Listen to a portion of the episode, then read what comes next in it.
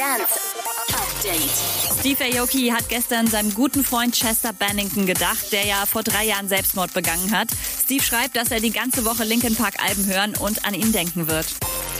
Das Tomorrowland hat es tatsächlich getan. Sie haben die Mainstage 2020 enthüllt. Natürlich nur digital, weil so ein richtiges Festival wird es ja nicht geben. Dafür den Livestream Tomorrowland Around the World. Dimitri Vegas und Like Mike planen übrigens gerade eine sehr fette Überraschung, schreiben sie im Netz.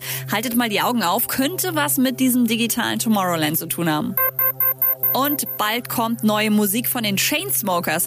Am 31. Juli, also Freitag in der Woche, erscheint der Film Words on Bathroom Walls, für den Drew und Alex die Musik beisteuern. Außerdem kommen sie am 13. und 14. November 2021 für zwei Shows nach Deutschland. Das sind die Nachholtermine für die abgesagten Shows im Oktober dieses Jahr.